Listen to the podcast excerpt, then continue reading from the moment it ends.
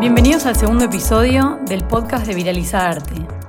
Mi nombre es Cata Griloni Pierri y este es el proyecto cultural que formamos junto a Tami Selwood y Víctor Lomey. En esta primera temporada, que da inicio a un ciclo, vamos a estar reflexionando acerca del estado del arte con invitados especiales, que nos van a estar contando cómo están viviendo este momento. Vic, ¿qué nos puedes contar vos de Elian Chali, que es nuestro primer invitado? Bueno, yo la verdad es que no soy muy fan de las presentaciones ni de las introducciones, eh, pero de Elian puedo hablarles horas. Eh, no solo lo considero una de mis personas eh, preferidas en este mundo, sino que definitivamente es uno de mis artistas preferidos. Cuando lo, lo conocí a Elian, generó en mí un magnetismo muy fuerte es imposible no mirarlo y no sentirse atraído y atrapado por él. Y, con esto no, me estoy refiriendo a su displasia ósea, sino que todo él es un ser atrapante. Al segundo que, lo conocí, ya ni me acuerdo en qué año, pero son bastantes años de, amistad y de compartir eh, proyectos y, y, charlas con él, pero la verdad es que al segundo en que lo conocí me di cuenta que íbamos a estar cerca mucho tiempo, tal vez siempre.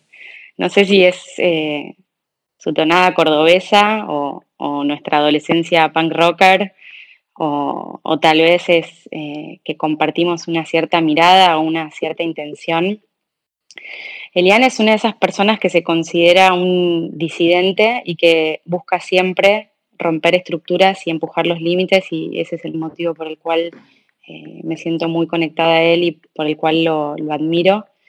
Y como me dice, cada vez que le pido un consejo, a él le gusta redondear las líneas para sacarlas del cuadrado. Así que Elian es definitivamente una de esas personas a las que está bueno escuchar y de las que está bueno eh, estar cerca. Y al Chali es me vas a sonrojar. Me vas a sonrojar. Así por audio, me sonrojar. Mirá que puedo seguir, ¿eh? Iba a ser como ¿Cuántas, un, ¿Cuántas franelas? De tanto franela voy a quedar suavecito, mira. Mira, iba a, decir iba a decir justamente que no sos solamente una cara bonita, que sos un montón de cosas. Eh, y, bueno, nada, en vez de seguir, me parece que está bueno eh, que nos cuentes dónde y, cómo estás en este momento. Bueno, muchísimas gracias Vic por la introducción. Sabes que pienso exactamente lo mismo y, ese magnetismo es mutuo. Eh, quería decirlo eh, al aire para que, para que quede claro. Todo ese Bueno, me encuentro en la pandemia esta, la cuarentena loca, en mi departamento en Córdoba, vivo en medio del centro y bueno, nada, eh, vivo como en un lugar con demasiado tránsito, de hecho en, la manzana del mercado, del mercado central de la ciudad, así que un poco acá eh, no ha parado mucho el movimiento, se sigue viendo, sigue viendo tráfico, se sigue viendo gente, gente laburando porque, bueno, el mercado viste que no para. Pero, pero bueno, me, me encuentra en esta situación que, aunque siga habiendo gente en la calle, hay como un estado excepcional, ¿no? Así que sin duda eh, está como interrumpida la narrativa diaria. Totalmente, aparte, bueno, esto de el quedarte en casa definitivamente es algo que aplica para quienes tienen el privilegio y la posibilidad de hacerlo y de cumplirlo, ¿no? Digo, hay mucha gente que no, está en condiciones de frenar ni de, parar sus vidas, ¿no? Y para quedarte en casa tenés que tener una casa, ¿no? Empecemos por ahí. Eh, entonces, eh, sin dudas el quédate en casa y, el discurso ¿no? Eh, que, propone como la cuarentena y que propone el confinamiento eh, va, va, apuntado a, una clase social para arriba y, bueno, obviamente en, esa, en, esas, en esos señalamientos hay cuerpos que quedan fuera, pero bueno, eh, es como me parece una discusión demasiado amplia, pero hay que, hay que asumir eso, ¿no? Primero que, para quedarse en casa hay que tener una casa, ¿no? Tal cual. Hace poco leí, bueno, sacaste una nota súper interesante que hablaba de cómo se vive la cuarentena y, cómo es este momento para la minoría a la cual representás, que es la, la que vos llamás los discas. Hablaste de bueno, hiciste reflexiones acerca de cómo para algunos esto genera un aislamiento y cómo para otros genera hiperconectividad y, bueno, cómo esta realidad que a algunos les sorprende, para otros es un poco la, diaria, ¿no? ¿Qué te pasa a vos en relación a eso? Y mira, yo particularmente, aunque adhiera al colectivo de discapacidad y, de, personas con discapacidad y que lo, vengo militando hace bastante tiempo, eh, en lo personal, por mis características, he tenido el derecho a la ciudad siempre bastante fluido, ¿no? Es decir, eh, de pibe me, me, crié eh, correteando en un barrio, siempre, siempre fue, fue la calle un móvil para mí. Entonces, eh, de algún modo, esta circunstancia que para las personas con discapacidades complejas, como por ejemplo personas electrodependientes o personas que por simple segregación social le tienen como un miedo a la vereda, porque es algo que, es real, eh, esta situación es como, como una suerte de normalidad, ¿no? Eh, digo, para muchas personas psiquiatrizadas, eh, el encierro es, es algo normal. De hecho, se les dice que es algo saludable estar encerrado, ¿no? Entonces, fenomenológicamente me parece interesante como contraponer, ¿no? que nada, que las personas, muchas personas con discapacidad eh, están como acostumbradas al encierro y que eso de algún modo constituye una, forma de subjetividad que permite, que permite, no sé, transitar los días de ese encierro. Digo, no me quiero meter mucho en, el tema porque es un tema que no lo he militado y no lo tengo tan estudiado y mucho menos lo, viví en carne propia, pero las personas que están privadas de su libertad eh, presas, eh, les pasa algo similar, ¿no? digo, si pudiéramos comunicarnos con los animales, en los animales encerrados en los zoológicos o los animales domesticados también, también sufren lo mismo. Digo, me parece que lo que se pone en discusión en, esto es eh, como qué es la libertad en función a los contextos donde vivimos. Me parece que está bueno y era, era lo que quería señalar ahí en el ensayo de página 12. Sí, sí, sí, quedó súper claro. Hablabas, Elian, eh, y mencionabas eh, que estamos frente a un cambio de paradigma ¿Cómo lo estás viviendo vos y, cómo crees que es este cambio de paradigma? Mira, yo pienso que mm, eh, para las personas ansiosas como yo, cuando todo es ansiedad, es como que entramos en una normalidad, ¿no? Entonces, la verdad que no me, no me he vuelto muy loco y estoy con muchas expectativas, me parece como me, me, siento muy atraído por el resquebrajamiento del mundo, por así decir, ¿no? Eh, no es que el, mundo anterior o la anterior normalidad la, la odiase, eh, pero bueno, me parece que esto es una, una, una aceleración de un proceso eh, de, orden, por así decir, que creo que va a tener nuevas fugas en el futuro para quienes tratamos de como de colarnos ¿no? de, la, de las formas típicas de vida. Entonces, nada, me parece que es, un buen llamamiento a, pensarnos a nivel individual y la verdad que lo estoy llevando bastante bien, no, no me puedo quejar. Eh, también lo, digo desde una condición de privilegio, ¿no? Eh, que tengo casa, comida eh, y nada, una serie de, condiciones que hace que pueda soportar estos días, ¿no? Pero en términos generales me parece como como atractiva, ¿no? La, la, situación. Em, y desde el punto de vista, digo, perdón. ¿Puedo, ¿puedo meterme ahí un segundo, Vic? ¿Qué haces? Obvio, Soy sí. Este, ¿Todo bien? Em, hola. hola. Bueno, un poco mi pregunta era porque a mucha gente le está pegando muy bien la cuarentena y nada, un poco mi pregunta era, em, ¿qué hábitos tal vez hoy adoptaste que seguirías teniendo cosas que tal vez antes no hacías y ahora haces y te suenan como mucho más interesantes, cosas que aprendiste adentro de esta cuarentena. Sé que hay mucha gente que ahora me dice, bueno, descubrí como cosas mías que tal vez antes no había tenido tiempo para conectarme. ¿Te pasó algo de eso? Y no, porque los artistas, en, los artistas que estamos eh, medianamente comprometidos con nuestro trabajo, estamos constantemente escarbándonos adentro, ¿viste? Entonces, esta especie de aislamiento del mundo que es ultra relativo, eh, que nos propone como eh, meternos, meternos para adentro a, autoconocernos, es un proceso que los artistas lo venimos laburando hace rato. Entonces, es decir, me parece como que la cuarentena, en términos simbólicos, eh, es algo que ya, ya, lo tenemos como ejercicio. Por ahí pienso eh, la quietud, estar más en casa, pero no desde el encierro o desde, o desde una o, la, reconfiguración del teletrabajo y demás, sino eh, vincularme con el hogar desde otro lugar. Me parece que eso puede ser como una como una, una, pequeña o primera enseñanza que me puede llegar a estar dejando esto. Y después, como todavía estamos transitándolo, de hecho es este es un comienzo, no puedo todavía como definir qué me ha dejado, necesito un poco de perspectiva para, para verlo, ¿no? Claro, y estamos tengo una pregunta, en proceso. Y una pregunta, eh, ¿te, ¿te, dinamitó la creatividad? ¿Sentís que esto, este mes y pico de cuarentena te mantuvo como el mismo nivel de productividad o de creatividad o sentiste alguna diferencia?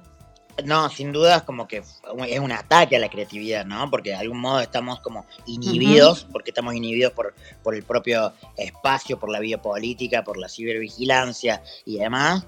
Eh, estamos eh, con la libido caída en el piso, eh, estamos, hemos perdido el contacto con otros. sin duda, la creatividad no la constituye solamente esa suerte de inspiración burguesa que es una iluminación que cae del cielo cuando yo estoy eh, suficientemente concentrado. ¿no? Me parece que esa inspiración es una mentira, es, un, es una fantasía de otros tiempos.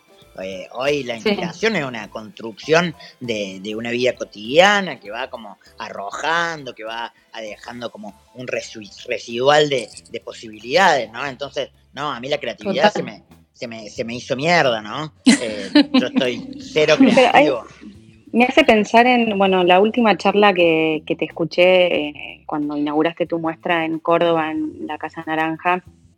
Eh, dijiste cosas súper interesantes, entre ellas hablabas de cómo es necesario, al menos para vos como artista y como ser humano, estar disponible y receptivo para la sensibilidad y para ser ¿no? Atravesado por la sensibilidad y por la bueno, creatividad, llamémoslo.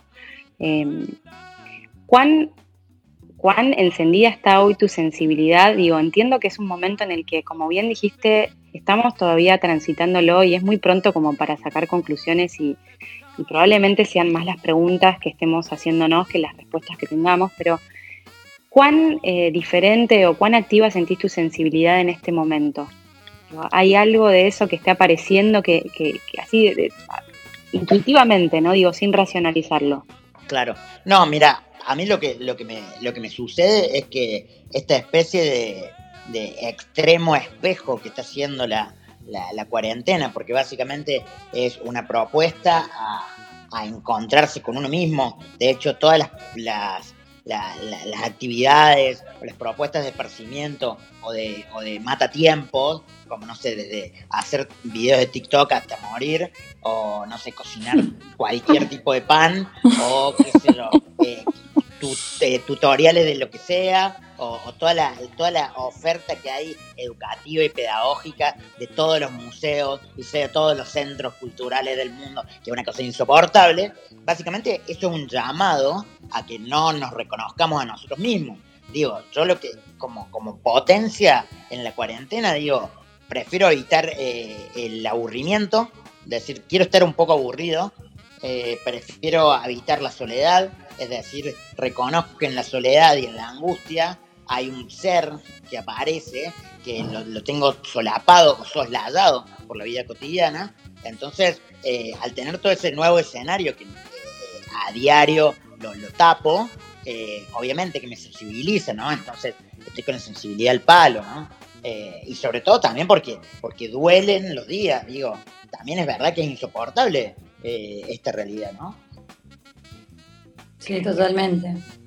Así que la, sensibilidad, por lo menos en mi caso, eh, la, tengo al palo, ¿viste? No, no, no mm. me es igual esto. Me atraviesa la coyuntura, me atraviesa cómo le atraviesa a los míos, eh, me atraviesa la incertidumbre del mundo que viene, ¿no? Eh, todas esas cosas me tienen como, como nada, muy sobre atento, a veces muy ansioso, a veces no me deja dormir, a veces me hace comer un kilo de helado en media hora, no sé genera diferentes tipos de afectos en el cuerpo, ¿no? Eh, pero que atraviesa, atraviesa sin duda. Digo, mm. estamos yendo hacia un fenómeno tecnológico urbano que sin, sin duda va a afectar al arte. Pero lo que más me preocupa a mí es que la ciudad se vuelva como si fuera una especie de, por es medio loco esto que estoy pensando, pero bueno, lo vengo pensando hace varios días, como una especie de escenario ficticio en, lo que, en el que pareciera que todo está bien, ¿viste? Todo está bien, en la ciudad todo está bien. Venía que Sería como jugar a los Sims.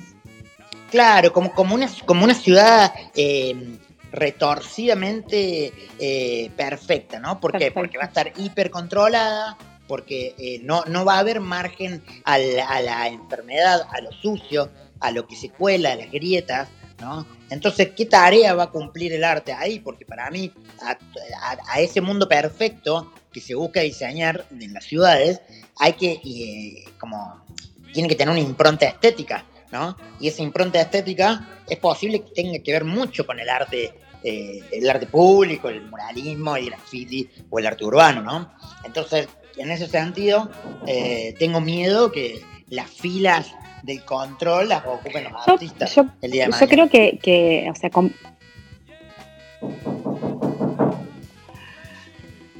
yo comparto lo que decís, eh, tengo como mismas sensaciones y mismas reflexiones, pero por otro lado creo que primero tengo mis dudas si realmente eh, eh, todo lo que estás mencionando eh, en algún momento pueda llegar a suceder en Latinoamérica. Digo, siento que, va a tardar mucho más, pero bueno, independientemente de eso, creo que, si, si efectivamente esto sucede, el territorio público o el espacio público, la ciudad, se convierte en un territorio más relevante aún para el arte. Digo, Siento que no, son, que no son muy diferentes, digo, lo que cambia es el contexto y el tiempo y las herramientas, ¿no? Porque antes no, digamos, las herramientas tecnológicas no estaban, pero que para el arte urbano eh, siempre hubo un estímulo eh, o una intención de justamente proponer una forma de vinculación diferente entre el, entre el ser humano y su espacio, ¿no? Entonces,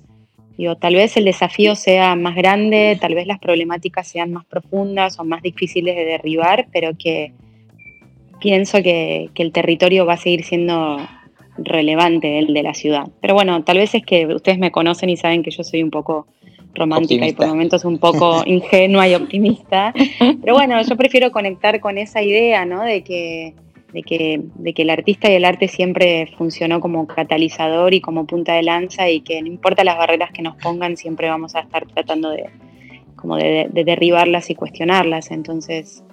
Eh, no, en, ese sentido para mí es, es un buen escenario, ¿no? De decir, bueno, hay nuevos desafíos, van a aparecer eh, nuevos, nuevos actores, nuevos agentes, nuevas formas de hacer, ¿no? Pero nosotros vemos cómo en el mundo se vienen esterilizando las ciudades sistemáticamente, ¿no? Eso, eso es innegable, por un lado. Por otro lado, la criminalización de la protesta, eh, la, criminalización del uso del espacio público. Digo, no es como muy alentador el escenario. Ahora, no, no, obvio.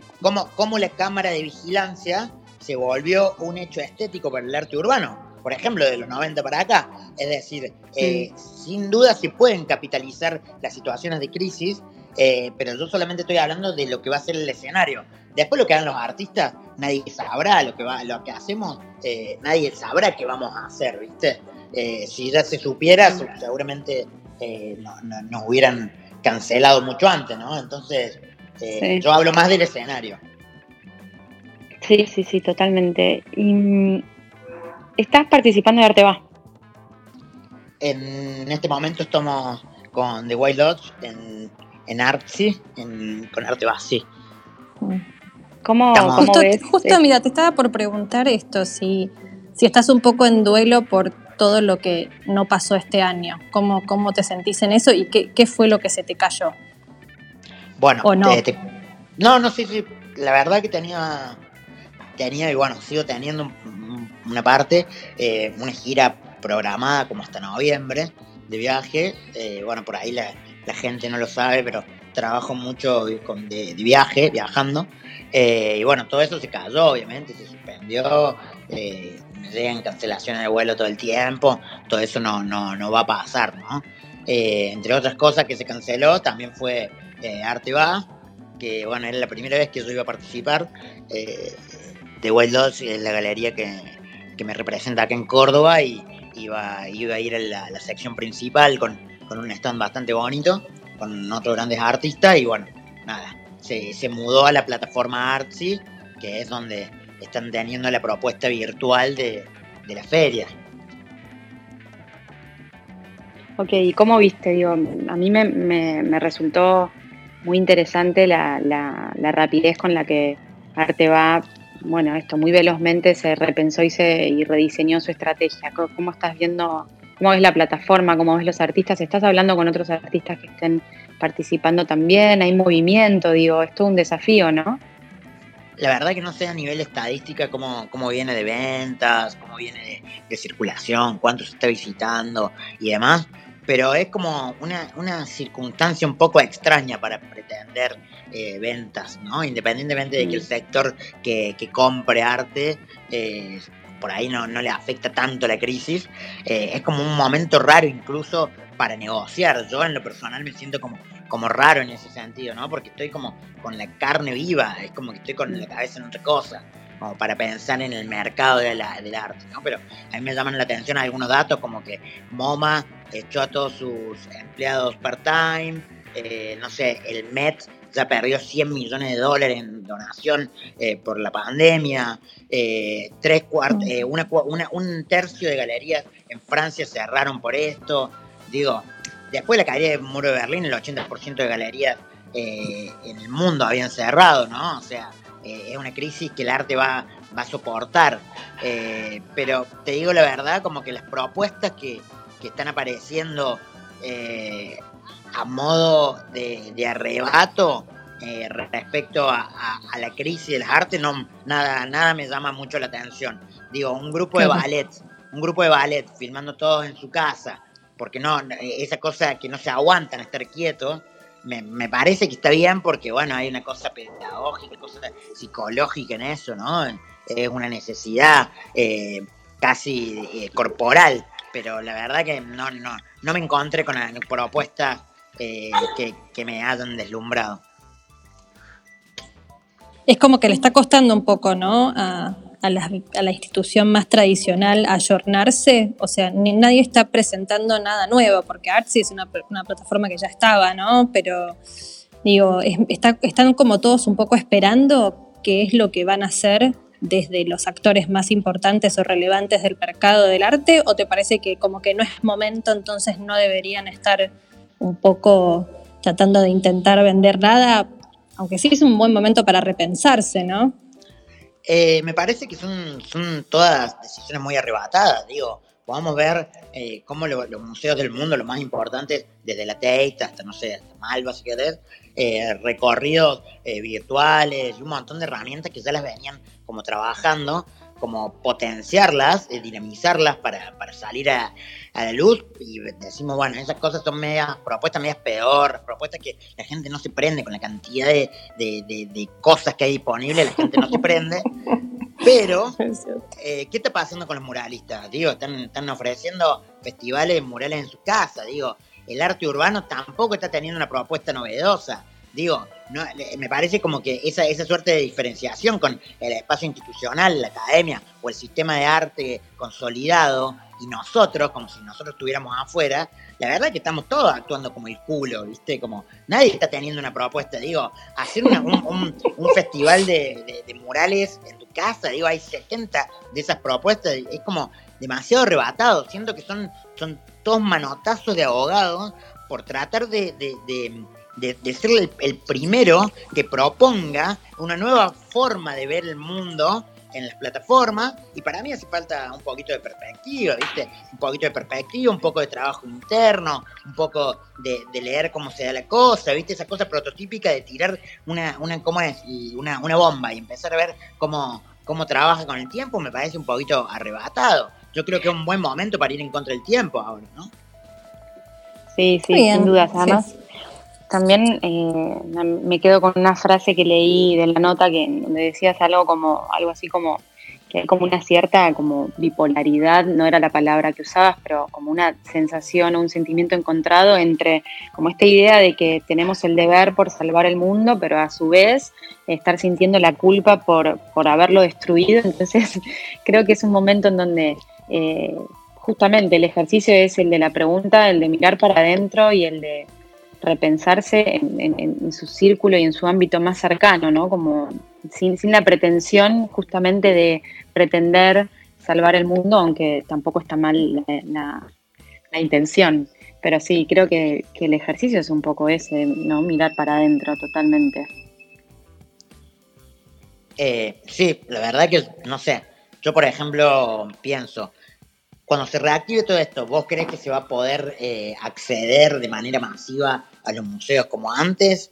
Por ejemplo, eh, hay un montón de crisis referidas al ámbito cultural, digo, los shows masivos, desde Lola Palusa hasta Glastonbury, no sé lo que vos quieras. Todo, eh, todo eso totalmente hecho mierda, digo, la, la, industria del entretenimiento, espectáculo.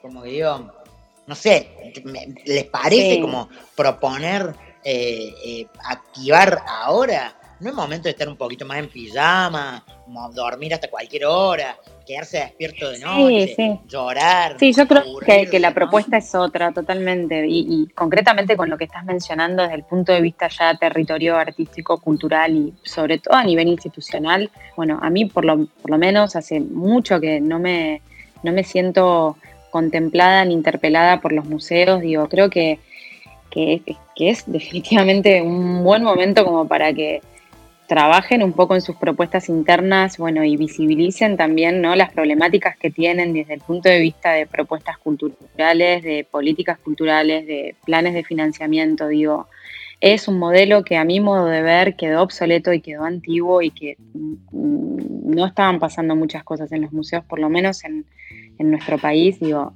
destacando algunas iniciativas y algunas muestras que podemos, eh, que podemos destacar, pero en general siento que, bueno, que es una crisis que, que, los tiene que encontrar eh, haciendo justamente el ejercicio de, repensarse en un mundo que va a ser definitivamente distinto. Entonces, eh, creo que hay que... También vos estabas queriendo comentar algo. No, no, yo la verdad es como que me pasan muchas cosas, ¿no? Con esto, por un lado, eh, yo no me aguanto tener el pijama puesto, pero bueno, ya esto es a título personal, ¿no? Entonces es como que yo necesito hacer, lo que pasa es que es hacer encerrada, es como que estoy como, cuando estás como gato encerrado que no sabe qué hacer, entonces se me empiezan a disparar un montón de cosas. Y particularmente volviendo al tema de los museos y cómo repensarse, algo que me llamó mucho la atención escuchando también otro podcast de cómo habían echado miles de personas. Dice que el primer plantel en, echar fueron eh, todas las personas que se relacionaban con educación, que, daban clases a, escuelas, que visitaban los museos, etc. Fue como el, eh, el primer sacudón de, de, gente que echaron y de despidos y de layoffs en Estados Unidos. Y, medio que un poco el cuestionamiento era, hay un, es, un, es tan importante el museo en, términos de educación, o sea, y, y, son tantas hoy las herramientas de educación que se podrían tomar y se podrían revalorizar de la mano de museos y de instituciones del arte y de la historia, etcétera. Entonces, para mí hay oportunidades. Para mí esto, este sacudón va a hacer que, que cambien las formas en las cuales se conectaban y, se, y, que, y que podían comunicarse con el otro. Eh, eso particularmente es mi visión. Para mí van a cambiar cosas. Para mí están todo el mundo ahora intentando, probando, viendo. Es como que hay mucha prueba y error. Vamos a tener que ser un poco pacientes porque para mí nos van a torturar por un tiempo con un montón de propuestas que no son originales, pero algo tiene que salir de todo esto que sea nuevo, que sea diferente, que sea como el original thinking, esto algo como novedoso. Ese es como mi, punto de vista, ¿no? Eh, y creo que a todos, capaz, no sé, en un futuro yo creo que se va a estudiar, eh, no sé, en tu carrera, en tu momento, un antes y un después de esto. Para mí va a ser un quiebre. Pero bueno, es mi postura, ¿no? Eh, por un lado, la, crisis del dispositivo museo viene de mucho antes que esto, ¿no? Eh, tal vez necesitaba eh, este, este latigazo para, para, problematizarse eh, en profundidad, ¿no?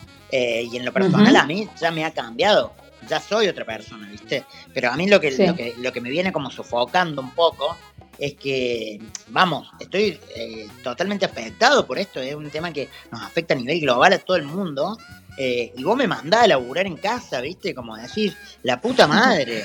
Eh, Ponete a trabajar, Elian. el, teleurbanismo, es teleurbanismo, telemuralismo, ¿viste? Como decir, es como, es una forma de precarización que es terrible, ¿me entendés?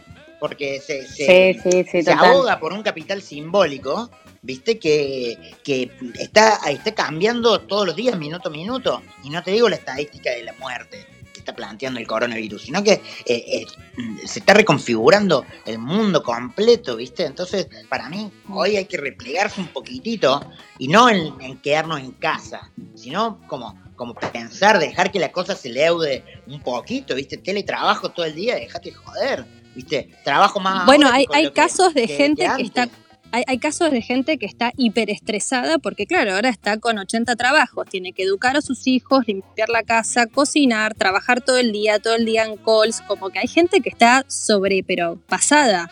Eh, o sea, este, esta cosa de la work-life balance, de, viste, cómo el bienestar, cómo, nada, creo que nunca, nunca, nunca fue más claro y evidente en ese sentido. Sí, yo creo que las personas que están trabajando eh, en corporaciones, empresas y demás están trabajando definitivamente más que antes. Eh, en, definitiva también hay algo como de, situación funcional ¿no? al, capitalismo, pero bueno, eso ya sería como otro tema. Yo me quedé pensando algo que dijiste, Tami, y creo que lo estabas diciendo vos, Elian, también en relación, no, lo, estabas hablando vos, Tami, del área educativa de los museos, y justo el otro día escuché bueno, un testimonio de un pedagogo italiano que a mí me gusta mucho, que se llama Francesco Tonucci, que aportó mucho, incluso eh, hizo eh, consultorías y dio aportes a áreas educativas de distintos museos en distintas partes del mundo. Y él decía algo que a mí me pareció re interesante, que es el sistema educativo no está entendiendo ni se está adaptando a la situación actual, o sea, mandan a los niños a seguir haciendo tareas en el hogar tal cual las estaban haciendo en las escuelas o tal cual las actividades que estaban haciendo en las distintas instituciones.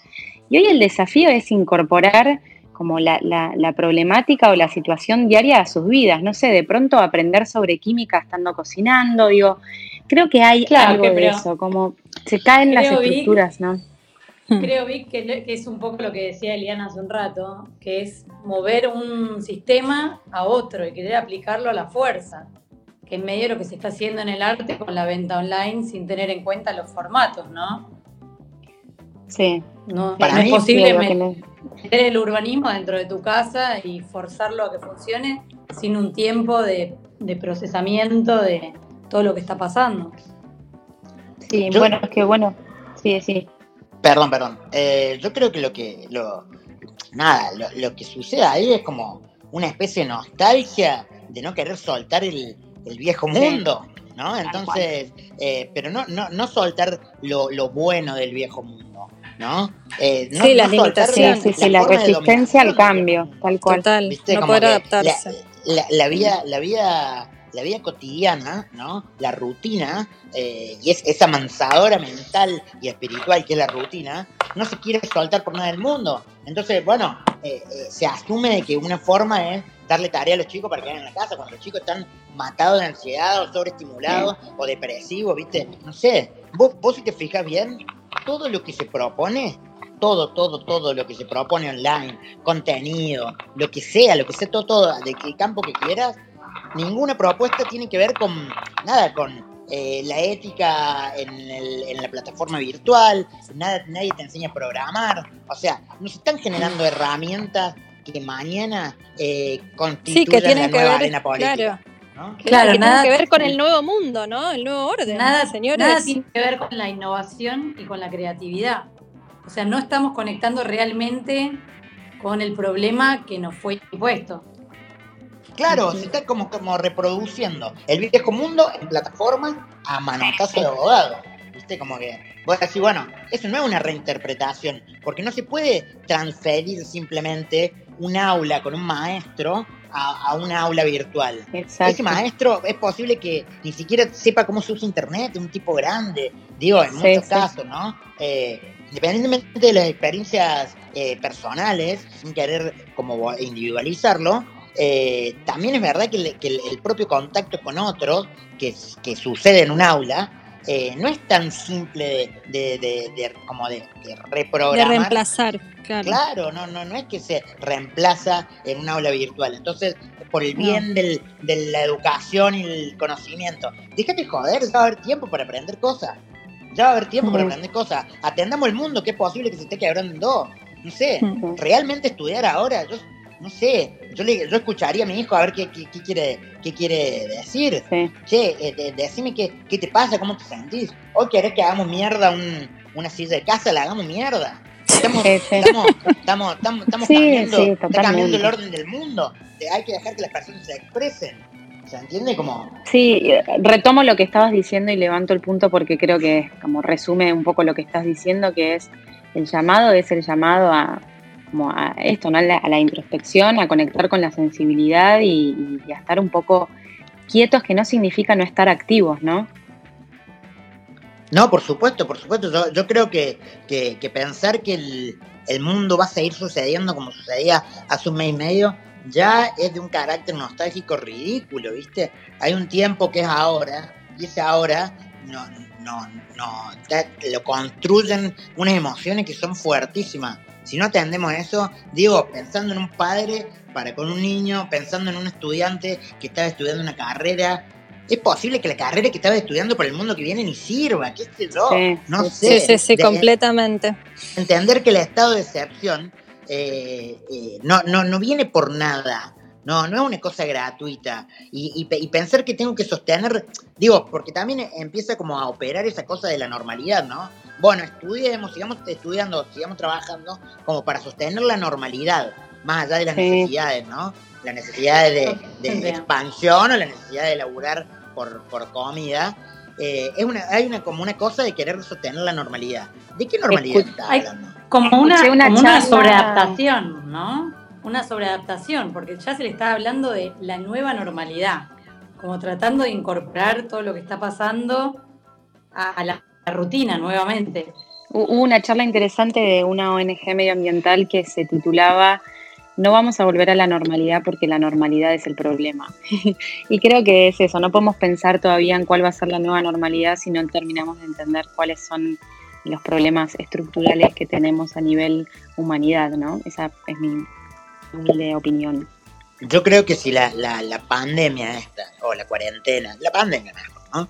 Eh, nos deslizamos por la pandemia, eh, actuando o, habitando la pseudo normalidad que teníamos antes eh, de manera performativa, porque la verdad que no, no, no está siendo real, ¿no? Si, si simplemente hacemos como una performance de esa normalidad anterior, el futuro nos va a agarrar demasiado en bolas ¿Me explico? Porque como todo proceso, hacer cuenta que es un duelo, hacer cuenta que es, eh, está conociendo un lugar nuevo, hacer cuenta que está migrando en formas de alimento. Es un, un, momento interín, es un intervalo. Si vos no, dejás que se quiebren las cosas y las sostenés con una curita sin pegamento, es obvio que se, que se va a ir toda la mierda. ¿no? O sea, de algún modo te, eh, tenés que pasar por un, un, periodo de enlace, un periodo de transición, ¿no? Y, y, hacer ese periodo de transición sosteniendo los viejos modelos, no sé, es como ver un pen de viejo, pues, qué sé yo, no sé, superalo, ¿viste? me, quedo con esa frase para, me quedo con ese concepto, esa idea para cerrar, que es que hay que dejar romperse, ¿no? Hay que permitirse la posibilidad de quebrarse. Habitar el intervalo. Exacto. Elian, un placer compartir este, este capítulo con vos. Eh, para mí por lo menos fue súper súper interesante la charla. muchas gracias, muchas gracias Elian. Muy interesante. Sé que, soy, sé que soy un poquito pesimista, que soy un poco negativo, pero me parece que hay una potencia. Hay mucha potencia ahí y hay que dejarse de joder con la alegría, la felicidad si estamos todos tristes. Estamos todos tristes, angustiados, atravesados por esta mierda. Hay que dejar que eso leude, que trabaje, que trabaje. Muchas gracias por la invitación. Beso Gracias, enorme. Lilian. Beso, Cuídate. Gracias. Un Beso, adiós.